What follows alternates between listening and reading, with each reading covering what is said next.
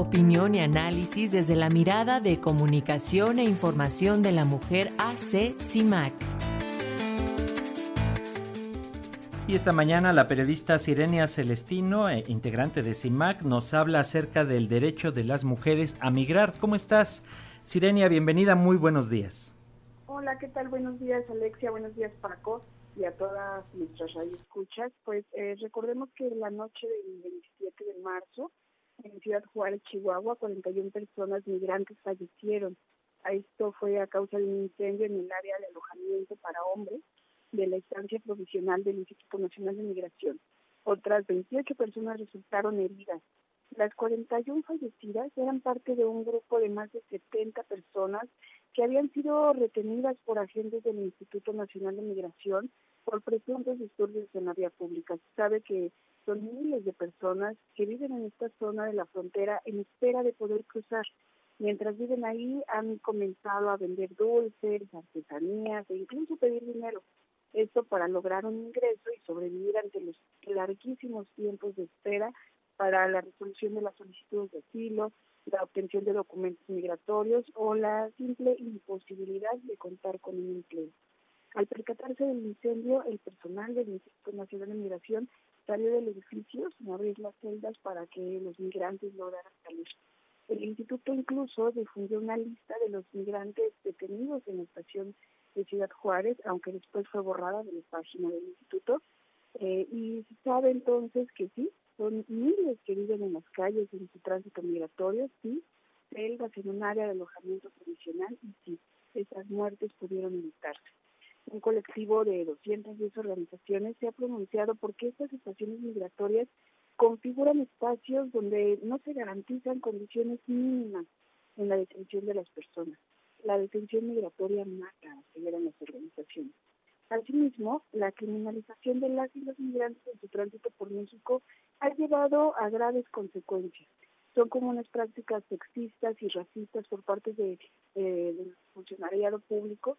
Recientemente, el Observatorio de Racismo en México y Centroamérica analizó el perfilamiento racial como una acción que se usa para el señalamiento a las personas por su aspecto, su tono de piel, su origen étnico, nacional, su idioma, acento, entre otros.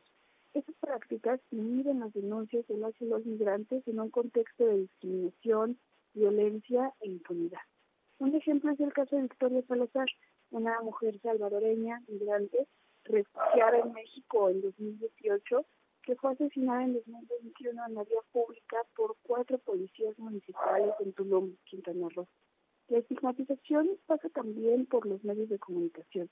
De acuerdo con el Observatorio de Medios de CIMAC, hemos documentado que la cobertura noticiosa a la migración se ha realizado desde una mirada de seguridad, señalando a la migración como un problema y situándolo desde la violencia y el crimen, y donde las mujeres son invisibilizadas y cuando aparecen son colocadas como víctimas. La cobertura del incendio nos ha mostrado los cuerpos lastimados de los migrantes fallecidos, a las mujeres llorando la repetición del video de la indolencia de las autoridades. Aún no se tiene información sobre el paradero de las 15 mujeres que fueron desalojadas de la estancia provisional cuando comenzó el incendio. El incendio sucede también a dos meses de que Estados Unidos levante la política conocida como Título 42, aprobada durante la pandemia, que permite expulsar de forma expedita a migrantes e impedirles el acceso en la frontera. Eh, la región vive un flujo migratorio en el más, más alto nivel. En este contexto sucede un incendio. El incendio es resultado de una política de migración de Estados Unidos que obliga a la gente a permanecer en México sin garantías de nada, simplemente llamando a no cruzar para evitar viajes peligrosos, un riesgo ocasionado por la respuesta misma de sus autoridades. A decir de las organizaciones, en estas estancias migratorias, eh, pues se vive en, comunicación, se vive hacinamiento, se están encerrados con candados. Todo esto eh, nos permite también afirmar que, cuando, más bien cuando afirmamos que lo sucedido es consecuencia de una protesta o un motín, es especular y revictimizar también.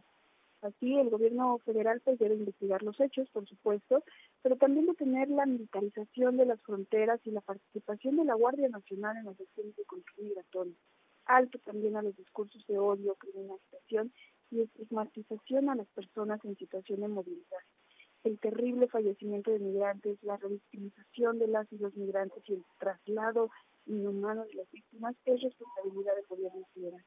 Las políticas de migración y la falta de garantía en el ejercicio de los derechos humanos, porque migrar también es un derecho. Muchísimas gracias por la escucha. Gracias a